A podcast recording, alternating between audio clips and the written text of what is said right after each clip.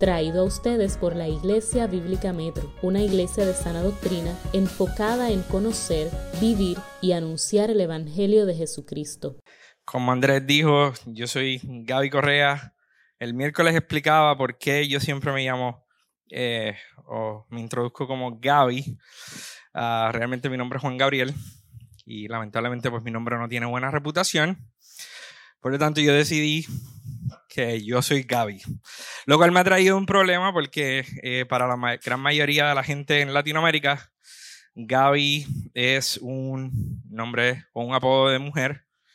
Ah, yo trabajo en Carolina del Norte con mucha gente que son de distintas partes de Latinoamérica y cada vez que me llaman y yo contesto el teléfono, preguntan, ah, sí, por, favor, con Gaby Correa. Y yo, ah, él le habla.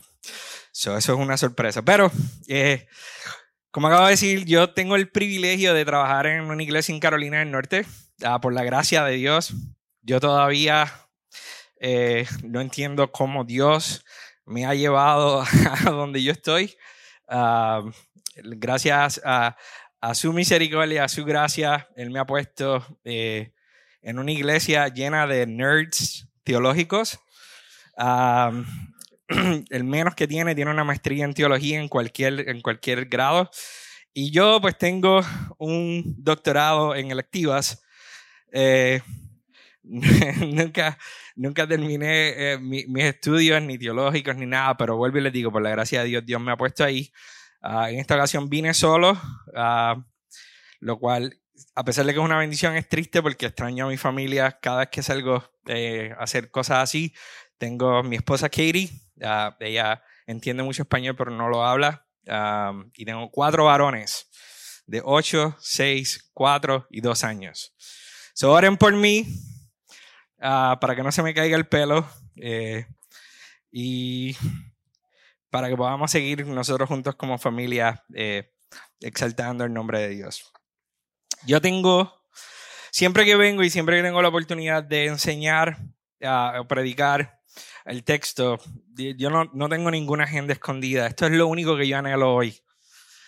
Lo único que yo anhelo para el pueblo de Dios, que es algo que se está perdiendo dentro de la iglesia, es que nosotros se nos abra el apetito por aprender más de la escritura. Gente, escuchen bien lo que les voy a decir y se los voy a decir con todo el corazón. Los argumentos no cambian. La información no cambia. Lo único que puede transformar nuestra vida es cuando el conocimiento de la palabra nos lleva a la presencia del único que puede transformar nuestras vidas. Por eso, que si ustedes me permiten, yo voy a dar lectura al texto y voy a hacer una pequeña oración y nos adentramos a la palabra. ¿Sí? Si usted puede, solo en reverencia a la palabra del Señor, vamos a ponernos de pie, rapidito. Yo voy a dar lectura en el libro de Primera de Pedro.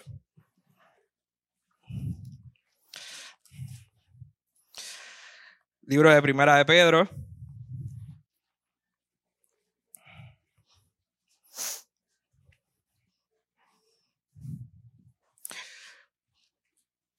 Voy a dar lectura en el versículo 13 del 21. Dice así la palabra de Dios. Por tanto, preparen su entendimiento para la acción. Sean sobrios en espíritu pongan su esperanza completamente en la gracia que les traerá en la revelación de Jesucristo. Como hijos obedientes, no se conformen a los deseos que antes tenían en su ignorancia, sino que así como aquel que los llamó es santo, así también sean ustedes santos en toda su manera de vivir. Porque escrito está, sean santos porque yo soy santo. Y si invocan como Padre aquel que imparcialmente juzga según la obra de cada uno, conduzcanse con amor durante el tiempo de su peregrinación. Ustedes saben que no fueron redimidos de su vana manera de vivir, heredada de sus padres con cosas perecederas como oro o plata, sino con sangre preciosa, como de un cordero sin tacha y sin mancha, la sangre de Cristo. Porque Él estaba preparado desde antes de la fundación del mundo, pero se ha manifestado en estos últimos tiempos por amor a ustedes. Por medio de Él son creyentes en Dios, que lo resucitó de entre los muertos y le dio gloria. De manera que la fe y la esperanza de ustedes sean en Dios. Padre bueno, venimos a pedirte que lo que no somos, tú nos hagas. Que lo que no tenemos, tú nos lo des. Y lo que no sabemos, tú nos los enseñes para tu gloria. En el nombre de Jesús. Amén. Vamos a tomar asiento, iglesia. definitivamente en este texto, yo quiero, yo quiero aclarar algo que es bien importante, porque a pesar de que una de las cosas que más nosotros le vamos a prestar énfasis en, en, esta porción es una palabra que tanto se ha utilizado dentro de la iglesia, que tanto nosotros hemos escuchado y que tanto sabemos es la palabra santos. Oh, la palabra santo. Oh, la palabra santo. En, en, el nombre de la santidad, yo vi, he visto iglesias donde hay dos púlpitos. En el nombre de la santidad hay un púlpito abajo para la plebe y un púlpito arriba para, para la élite. En el nombre de la santidad yo he visto gente predicando descalzo, utilizando el ejemplo de Moisés en la salsa al diente, donde dice que el lugar que pisas es santo. En el nombre de la santidad yo he visto un montón de cosas que si me permiten decirle con todo el corazón, he visto toda clase de disparates con respecto a la palabra santidad.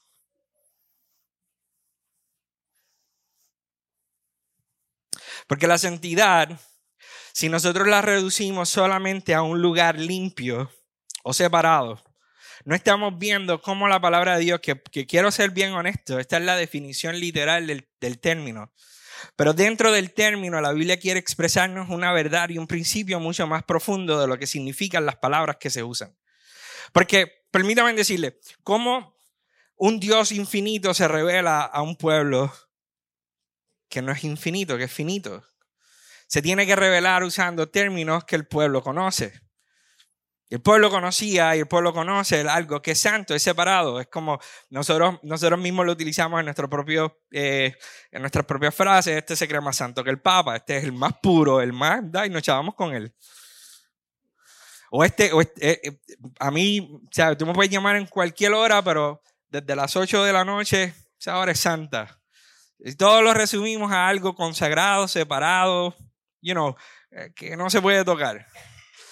Pero la realidad es que cuando la palabra nos habla de la palabra santidad o la palabra santo, está reflejando de que Dios, porque, porque entendamos esto y you know, no podemos salirnos de esto, el que es santo, el único que es santo, es Dios. Cuando hablamos de Dios como santo, estamos hablando de que Él es único. Único en poder, único en pureza, único, diferente. Dios no se parece a ti ni se parece a mí. Una, una, de las cosas que es bien importante que nosotros entendamos cuando hablamos de la palabra santidad y que cometemos el error de no, de no rendirnos a la instrucción de la escritura es que nosotros hemos tratado de, de, de antropomorficar o de hacer Dios tan humano como nosotros. Y esta, esta tendencia que nosotros tenemos de hacer a Dios parecido a nosotros es producto de la caída. Eso no fue lo que la serpiente prometió. El día que comas, ¿qué va a pasar? Vas a ser igual a Dios. Entonces tenemos un problema serio. Porque sabiendo de que Dios es un Dios santo, santo, santo, nosotros reducimos nuestra experiencia y nuestra relación a Dios a un Dios santo como yo.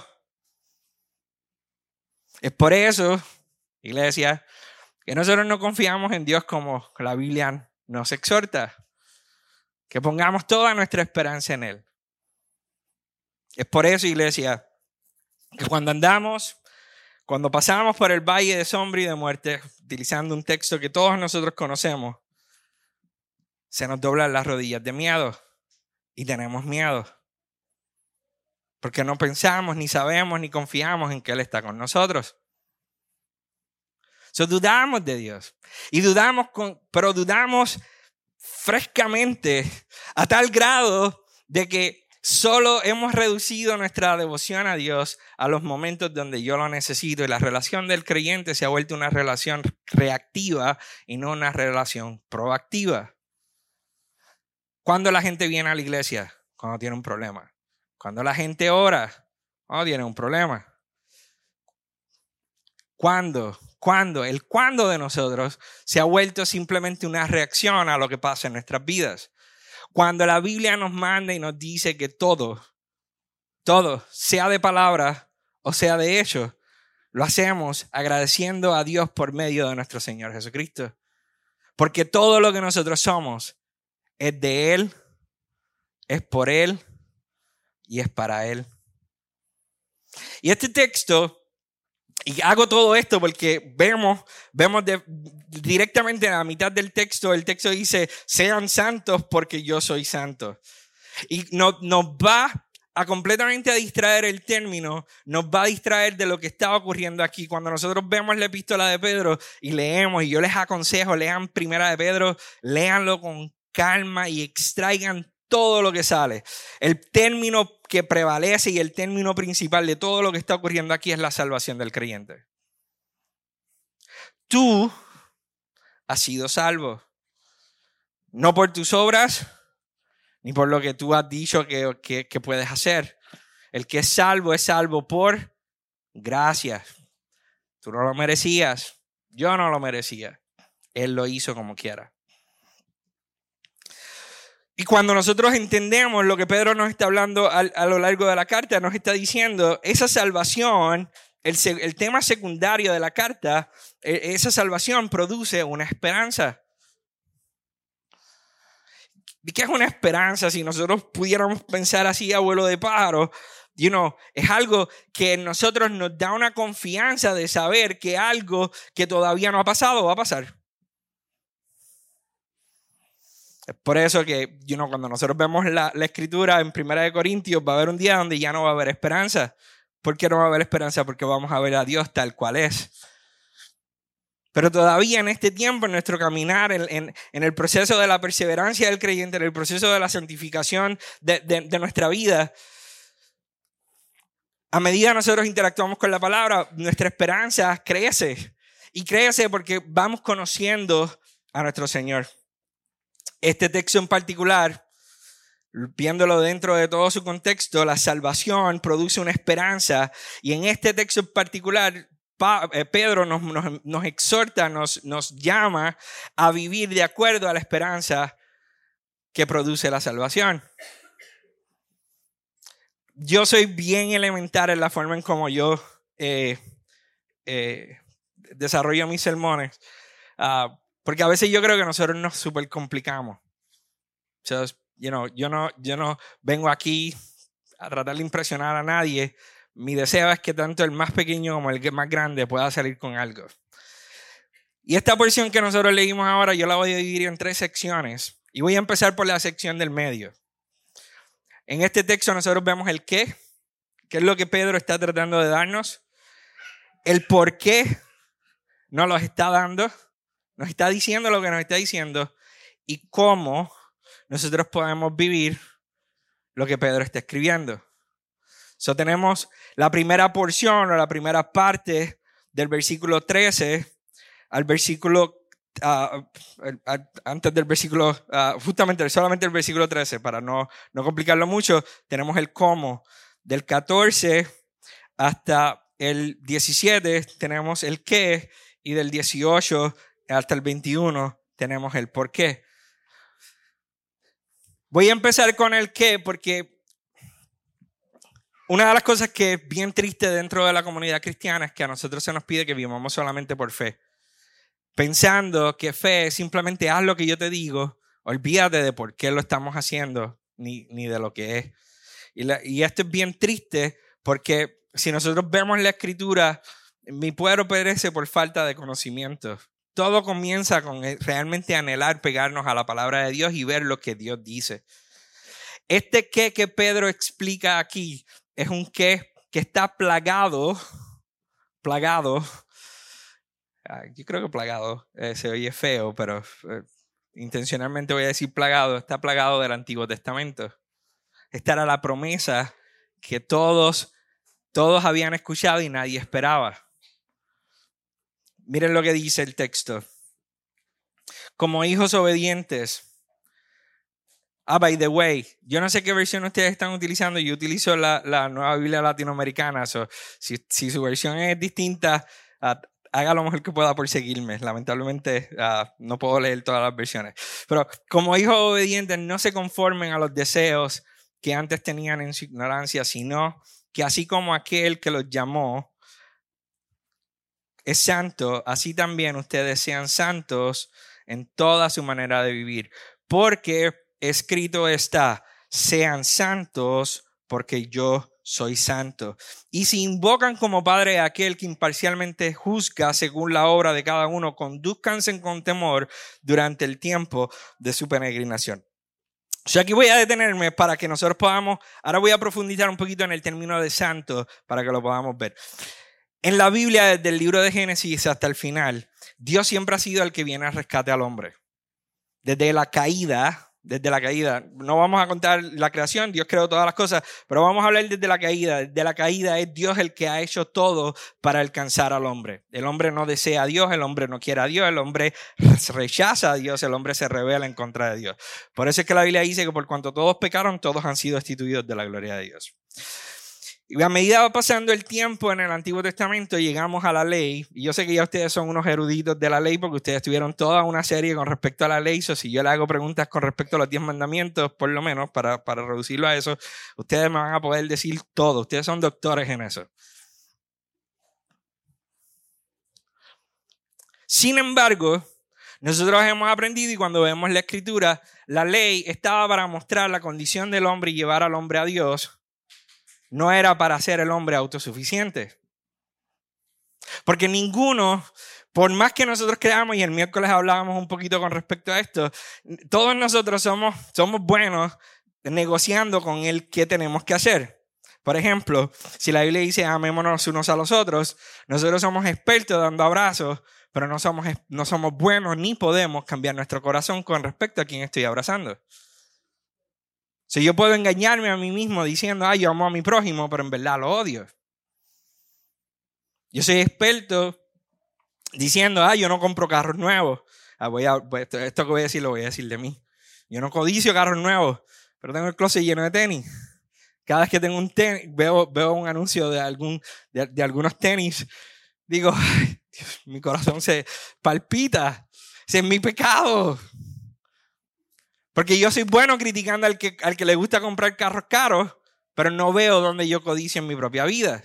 Y comenzamos a negociar con la palabra de Dios y comenzamos a negociar con, con que pues yo puedo ser bueno y Señor, mira las cosas que yo soy bueno, pero no vemos que la vida que Dios desea para el creyente y para aquel que confía plenamente en su palabra es mucho más alto de lo que nosotros podemos crear en nuestras propias fuerzas. Y esta porción nos manda a ser obedientes, a no conformarnos a nuestros propios deseos, que son el fruto de la ignorancia que la que vivíamos anteriormente.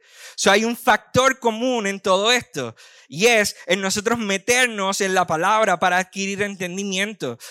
Bien interesante, escuchen bien esto para todos ustedes. voy a decir esto y esto es un regaño para ustedes. Yo no los conozco a ustedes, así que ustedes podrán decir, ah, pues eso fue que Andrés se lo dijo. No, porque voy a dar un ejemplo bien básico bien básico. Estoy hablando de que es bueno eh, eh, tener conocimiento. El conocimiento es esencial. Yo no, puedo, yo no puedo adquirir entendimiento sin conocimiento. ¿Ok? ¿Cómo es posible que la iglesia, voy a hablar de IBM porque estoy aquí, pero esto se aplica a todo el mundo. En los momentos donde nosotros separamos tiempo para estudiar la palabra de Dios, no, no vengamos. ¿De qué otra forma vamos a adquirir el conocimiento que se necesita para que por medio de la oración y nuestra entrega al Señor se convierta en revelación y entendimiento para nosotros?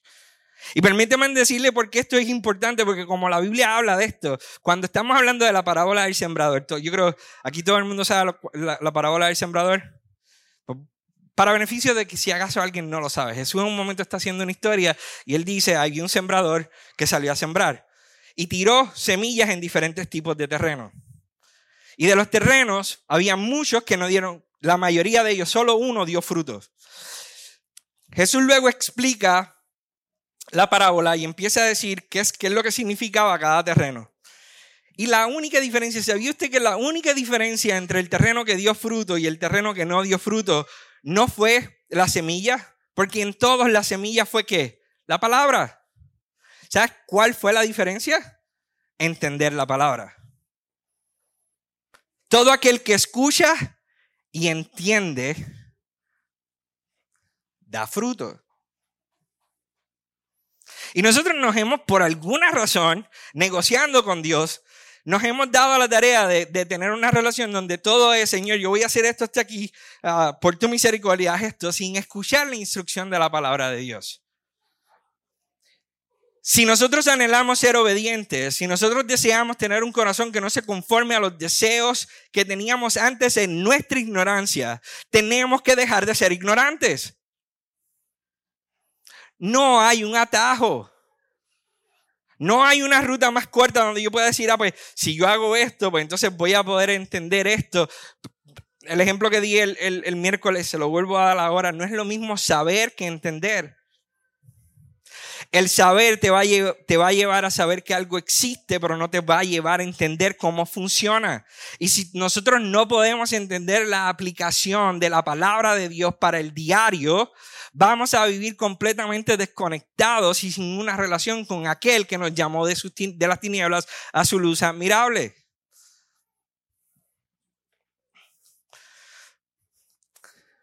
Porque de la única manera en cómo yo puedo ser lo que el texto continúa diciendo. Y vuelvo y les digo, este es el qué. ¿A qué tenemos, qué tenemos que, qué, qué, qué es lo que estamos llamados? A ser obedientes, a no conformarnos, a ser santos porque Él es santo, porque ser santo porque yo soy santo.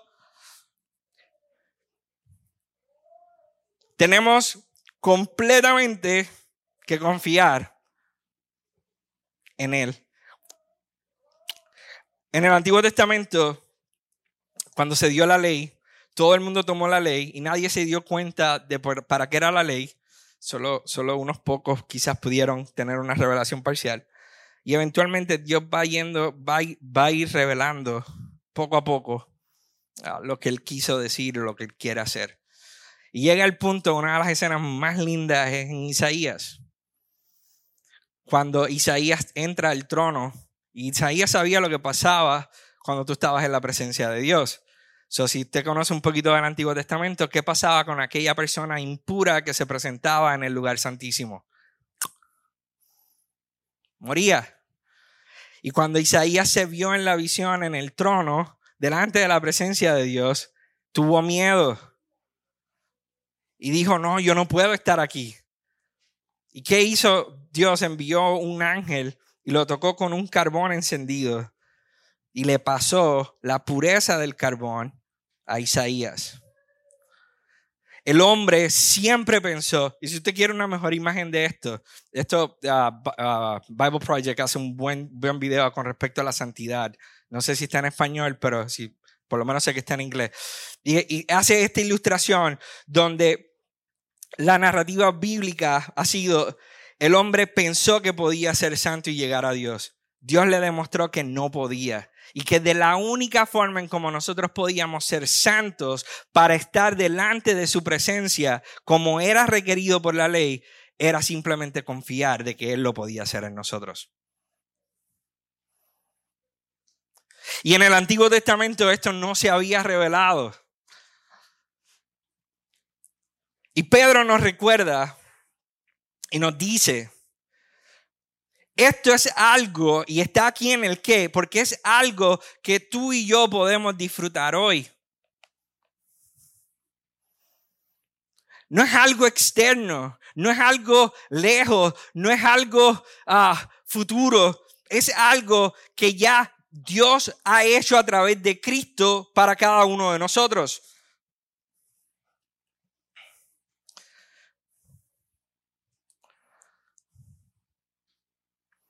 Hmm. Y por el hecho de que ya nosotros no esperamos que Dios lo haga, la última parte de esta porción nosotros no la vemos en nosotros. Porque Él dice, porque está escrito sean santos porque yo soy santo y se invocan como Padre a aquel que imparcialmente juzga según la obra de cada uno, conduzcanse con temor durante el tiempo de su peregrinación. Tiempo de peregrinación yo creo que no es muy difícil de entender, está hablando de nuestro tiempo aquí en la tierra. So, todos podemos estar de acuerdo.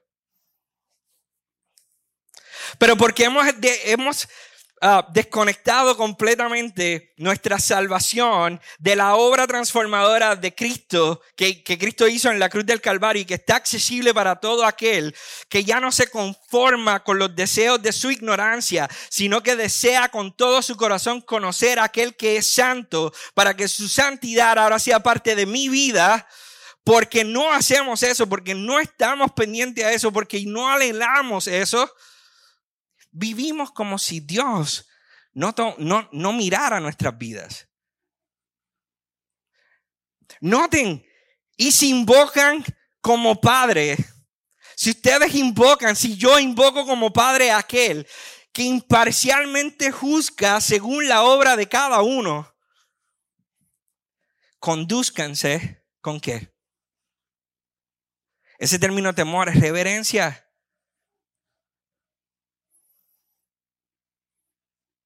No, el extremo de los cristianos, voy a hablar del contexto de Puerto Rico, pero esto realmente es en todos lados. El, extremo de los cristianos es o yo vivo en el legalismo, donde yo comienzo a añadirle un montón de cosas a la escritura que no están ahí para yo sentirme como el más, ¡Woo! I got this. O, como eso es muy difícil, y como eso no me deja hacer las cosas que yo me da la gana, nos vamos al otro lado, al liberalismo, al libertinaje. ¿Dónde qué hace el libertinaje? Él me salvó y ahora yo hago qué? Lo que a mí me da la gana.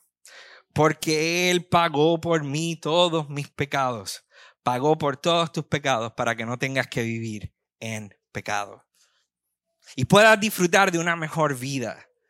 Una vida que solo se da, una vida santa. ¿Recuerdan lo que le dije al principio? Santa, única. ¿No debería el creyente vivir como luz y no como tiniebla? Eso es bíblico. ¿No debería el creyente vivir separado, no como, como la gente de este mundo? Estamos en el mundo, pero ¿qué? Pero no somos de este mundo. Y escuchen bien lo que les estoy diciendo, porque todo esto se puede traducir en nuestra mente como la, la, Ay, ahí va, espérate, ahí va por, por, por legalismo, espérate. No, no, no. Nadie que ha conocido a Dios, entendiendo que necesita a Dios porque es, se quedó corto, porque es malo, porque hay pecado, ¿quién de nosotros, habiendo conocido un Dios perfecto, desea quedarse igual? ¿Quién? Algunos dicen, no, yo suficiente con haberlo conocido. Cuando hay tanta belleza en lo que Dios dice que debe ser para nosotros el creer en nuestra vida en Cristo. ¿Quién de nosotros, habiendo entendido de que a través de yo ver a Cristo, de haber entendido el perdón de Dios en mi vida, quiero vivir con rencor al prójimo? ¿Quién de nosotros, habiendo entendido de que Él es el que me satisface, de que ya eh, puedo, puedo aprender, como decía Pablo, puedo aprender a vivir en la abundancia y en la escasez, puedo estar contento, no, no, no, no indiferente, contento, el contentamiento. ¿Quién de nosotros habiendo visto la instrucción bíblica y el diseño de Dios del reino de Dios, desea vivir endeudándose todos los días de su vida por adquirir las cosas que no necesita.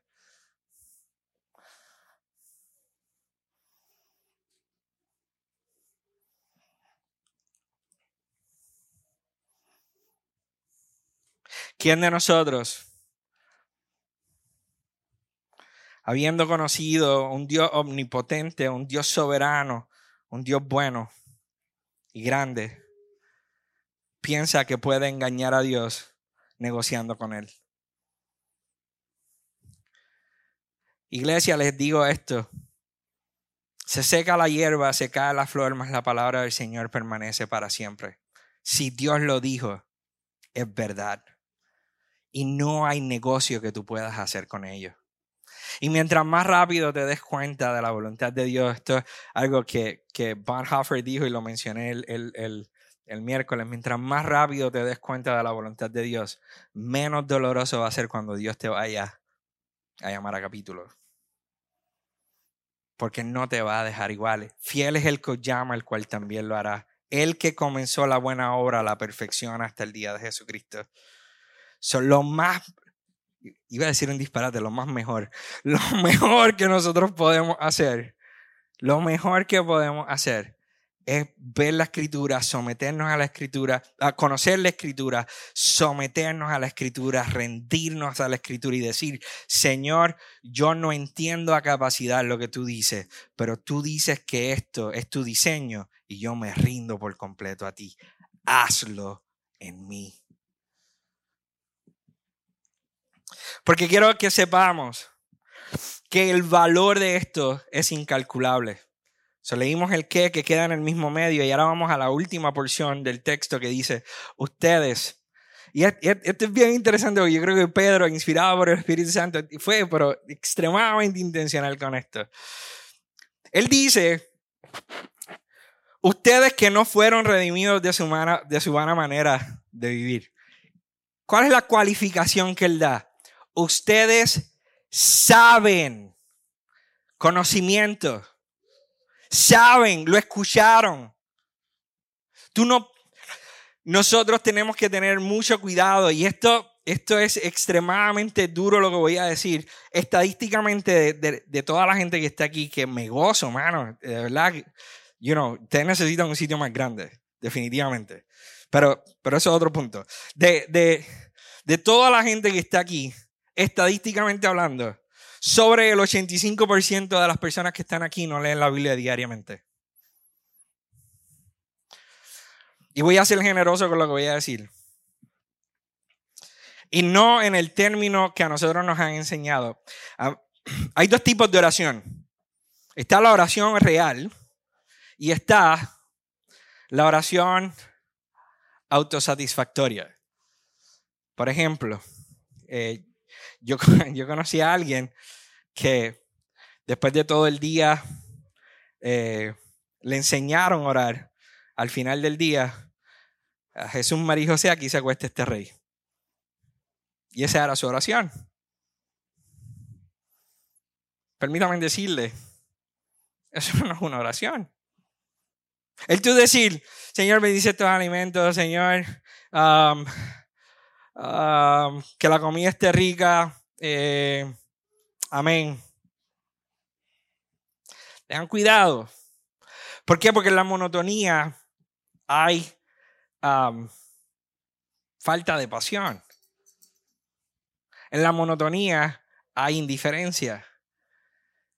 Nosotros tenemos que reconocer todos los días que sabemos cuánto costó nuestra salvación. Y todos los días deberíamos comenzar y esto, es comenzar y terminar y en el medio y en todas partes. Recordar que no fuimos redimidos de nuestra vana manera de vivir, heredada de nuestros padres con cosas perecederas como oro y plata, sino con sangre preciosa como de un cordero sin tacha y sin mancha, la sangre de Cristo, porque Él estaba preparado desde antes de la fundación del mundo, pero se ha manifestado en estos últimos tiempos por amor a ustedes. Por medio de Él son creyentes. Si tú puedes hoy regocijarte en, ver la vida de Dios, la, forma en cómo Dios está trabajando en, en tu vida, no fue por ti, fue por Él. Tú no hiciste nada. Y Él te rescató. Él te dio vida cuando estabas muertos en tus delitos y pecados. Él lo hizo. So, si, si necesitamos un, un, valor, elevar el valor, el por qué, por qué yo debo de prestarle atención a lo que Pedro está diciendo de que, pues como hijo obediente, no me conforme a los deseos que antes tenía en mi ignorancia. ¿Por qué? Porque Él murió por ti y por mí. ¿Es acaso eso no es suficiente? ¿Acaso eso no es más que suficiente? Si estamos esperando cualquier otra cosa de Dios, entonces no hemos entendido a nuestro Dios. La razón por la cual todo esto es tan, tan crucial es porque a medida yo día a día recuerdo lo que Él hizo, mi fe en Él, y estudio y busco y no me conformo con saber lo poquito que sé de un Dios infinito, sino vivo anhelando conocer lo más que pueda de aquel que me salvó. Dice la Biblia que la fe es por el oír y el oír de la palabra de Dios. Entonces lo que yo necesito para ver a Dios tal cual es y confiar que Él es, porque ese, ese, ese es el beneficio de la fe. La fe nos permite ver a Dios, pero, pero engrandecido y exaltado. Todavía no en su totalidad, pero wow, mucho más grande de lo que mi cabeza puede imaginarse. Y cuando yo creo en un Dios tan grande como el Dios de la Biblia, puedo confiar en que lo que Él dice es verdad. Y cuando yo puedo confiar en lo que Él dice que es verdad, entonces crece en mí y, sucede algo interesante. Y es que hay algo que se llama esperanza que comienza a aumentar en mi vida. ¿Y esperanza de qué? Esperanza de que lo que Él prometió y lo que Él dice en su palabra va a ser una realidad en mi vida. Sea ahora o sea en la eternidad, pero Él no falla. Y yo no me voy a conformar con nada menos que lo que mi Dios dice. Porque si Él lo dijo, es verdad y Él no miente. ¿Ven el problema que nosotros tenemos? Que nos hemos acostumbrado a creer en lo que yo puedo hacer para Él y en lo que yo estoy dispuesto a darle a Él y no en creer que Él lo puede hacer en nosotros. Es por eso que hemos disminuido el término santidad y hemos disminuido el término santo a un término el que yo puedo controlar. Lo hemos reducido. Yo estoy convencido, y esto que voy a decir, todo lo que yo estoy diciendo me aplica a mí, no, no piensen que yo estoy simplemente hablando de aquí para allá. Si nosotros pasáramos la misma cantidad de tiempo que pasamos tratando de buscar excusas para que nuestro pecado y nuestra debilidad sea permisible, si pasáramos esa misma cantidad de tiempo orando y pidiéndole al Señor de que su palabra sea una verdad en nuestras vidas, pasaríamos una experiencia de vida aquí en la tierra, en nuestro peregrinaje, esperando y anhelando y disfrutando cada transformación por medio del Espíritu, que en vez de resistiendo al Dios que nos llamó. Permítame decirlo de otra manera. Que mucho a nosotros nos gusta ¿Usted sabe por qué hay tanta división dentro de la iglesia cuando no debería existir división? Porque todo el mundo, sabiendo que tiene una viga en el ojo, está buscando la paja del prójimo para decir, tú ves, por eso yo hago eso. Les doy un ejemplo. Cuando yo comencé en, Bible Church, eh, todo el mundo llegaba tarde. So yo comencé a, a hablar uno a uno, a ver qué era lo que estaba pasando. ¿Saben por qué todo el mundo llegaba tarde? Porque el otro llegaba tarde. Y si todos llegan tarde, nadie llega temprano. Y si queremos cambiar la cultura, ¿qué tiene que ocurrir? Si el otro llega tarde, a mí no me debe de importar, yo voy a llegar a la hora que quiera, que, se supone que llegue. Ven, ven lo que este, este es un ejemplo sencillo para apuntar a una realidad más grande. Si la Biblia nos manda congregarnos, la instrucción bíblica no es negociable. Es duro para nosotros y va a requerir mucha oración de nosotros.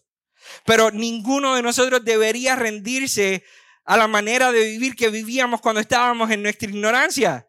Volviendo al texto, ¿qué deberíamos de hacer? Con oración y súplica, presentarnos delante de Dios anhelando que la vida de Dios sea de nosotros y que Él haga lo que yo no puedo. En un momento dado Jesús está hablando de que es más fácil pasar un rico por el ojo de una aguja que un rico entrar en el reino de los cielos. Y los discípulos le preguntan, entonces, ¿quién ha de ser salvo? ¿Y cuál es la respuesta de Jesús? Lo que es imposible para el hombre, para Dios es posible. El punto no es el qué. Es que Él es Dios. Lo único que yo tengo que hacer es ver el qué y decir, wow, that's hard, eso es bien difícil, pero sabes qué, está ahí, Señor, hazlo. Yo no puedo ayudarte. Yo no puedo. So, en la última parte del texto, el texto nos dice por qué esto es importante. Porque Él murió por nosotros. Porque costó su sangre. Y porque a medida nosotros nos entregamos a la palabra de Dios, recordando las cosas que fueron dichas, recordando las cosas que se han dicho de Él, recordando quién es Él y lo que costó. Entonces yo puedo verlo a Él tal cual es y puedo esperar que Él va a hacer lo que Él dice que Él va a hacer. Pero entonces no lo podemos dejar ahí. Entonces, ¿cómo? ¿Cómo?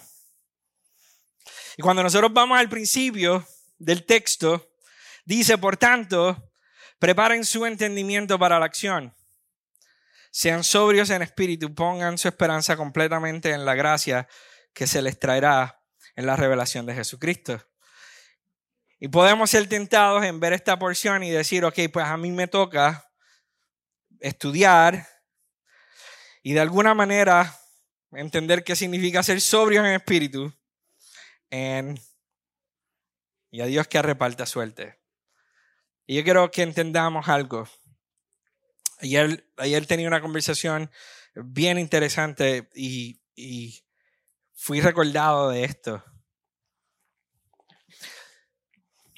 En un momento dado, um, Jesús, después de haber hecho una de sus, de sus obras maravillosas, los fariseos comenzaron a juzgar a la persona que, que, de la que él había demostrado gracia. Uh, by the way, la vida de Jesús, si ustedes la miran, es el mejor ejemplo de cómo la santidad de Dios ha venido a nosotros y nosotros yéndola a buscar. Si ustedes miran los ejemplos de los milagros de Jesús, pueden ver, Jesús se acercaba a lo impuro y lo hacía puro, revelando de que el poder de Dios ya se había acercado al hombre.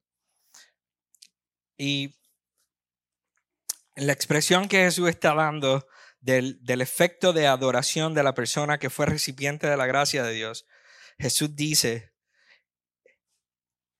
porque a ella se le perdonó mucho, mucho, ama. Lo podemos resumir de esta manera, al que mucho se le perdona, mucho ama. Al que poco se le perdona, poco ama. Y nosotros hemos sido llamados a amar a Dios con todo, no con unas partes. Jesús resume la ley diciendo, amarás a Jehová tu Dios con todo tu corazón, con toda tu alma, con toda tu mente y con todas tus fuerzas. Y el segundo es similar al primero, amarás a tu prójimo como a ti mismo. Es imposible amar ni a Dios ni a tu prójimo cuando tú no reconoces todo lo que te se te ha perdonado y todo lo que costó lo que se te perdonó. Si nosotros no, no entendemos el valor, jamás vamos a entender cómo nosotros podemos vivir como Dios espera de nosotros. Y esta porción del texto lo que dice es, ve nuevamente a la escritura para que puedas entender el qué y el por qué, para que disfrutes del cómo, del, cómo hacerlo. Cuando yo veo la línea bíblica de la vida del creyente y de la, de la, vida de aquel que, es, que, que Dios escoge, todos estos hombres, tanto en el Antiguo Testamento como en el Nuevo Testamento, si tenían algo claro, era a quién servían.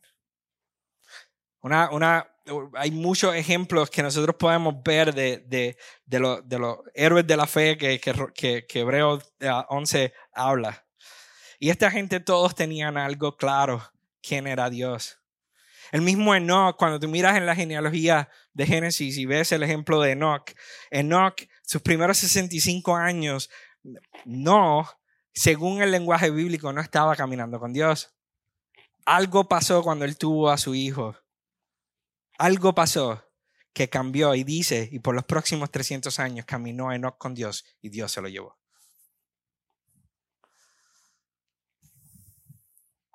Algo pasó. Algo lo llevó a ver que Dios es quien Él dice que Él es. Iglesia, yo no sé qué tiene que pasar en nosotros. ¿Qué otra cosa Dios tiene que hacer en tu vida para tú verlo? Pero la respuesta a este, misma, a este mismo comentario es, ya todo lo que tenía que pasar, pasó. Y si tú no vives asombrado ni esperanzado de que Dios va a seguir trabajando en tu vida, es porque tú has dejado de mirarlo a Él. El llamado del creyente es correr con paciencia la carrera de la fe, puestos los ojos en Jesús, el autor y consumador de la fe. Si nosotros queremos estar listos para el llamado que Dios ha puesto en nuestra vida, producto de nuestra salvación, o sea, para la acción, tenemos que estar llenos no solamente de conocimiento, sino de entendimiento de su palabra. Y eso solamente viene y eso solamente se expresa cuando nosotros sabemos en quién estamos invirtiendo el tiempo. Solamente si yo creo que Dios es quien Él dice que Él es, puedo entender y vivir y disfrutar que el tiempo que yo paso con Él no es en vano. Es por eso que muchos de nosotros encontramos algo negociable, nuestro tiempo en el Señor. Yo, no, yo puedo usar el ejemplo clásico. Ah, a mí, a mí no me gusta levantarme temprano, pero vamos a hablar de Black Friday. Eh, y sé que, ay, Dios mío, por ahí va. Chica, pero no exagere. Pero esto es un buen punto. Porque lo que tú haces está bien relacionado con a quien tú adoras. Cómo tú vives va estrechamente relacionado con quién es el amor de tu vida. Y esto duele, pero lean la escritura. Mi relación con Dios no es negociable. Y no es negociable porque Él es un Dios egoísta eh, eh, que lo que quiere es toda la atención mía para Él. Es un Dios que me ama tanto que sabe que de la única manera en como yo voy a poder disfrutar de la vida tal y como Él la creó, es yo manteniendo mi mirada fija en Él y entendiendo el por qué Él hizo todo lo que hizo para nosotros. Es por eso que Jesús dice, Separados de mí nada podéis hacer. Él es el árbol, yo la rama y yo no doy fruto. Yo no disfruto. Y cuando estamos hablando de fruto, miren cómo la Biblia lo habla. El, más el fruto del Espíritu es amor, gozo, paz, paciencia, benignidad, bondad, fe, mansedumbre y templanza, que es dominio propio. Todas las cosas que nosotros buscamos en todos los demás lugares, menos en Dios. Buscamos paz en todos los lugares, menos en Él. Buscamos la paciencia en todos los lugares menos en Él. Buscamos el amor en todos los lugares menos en Él.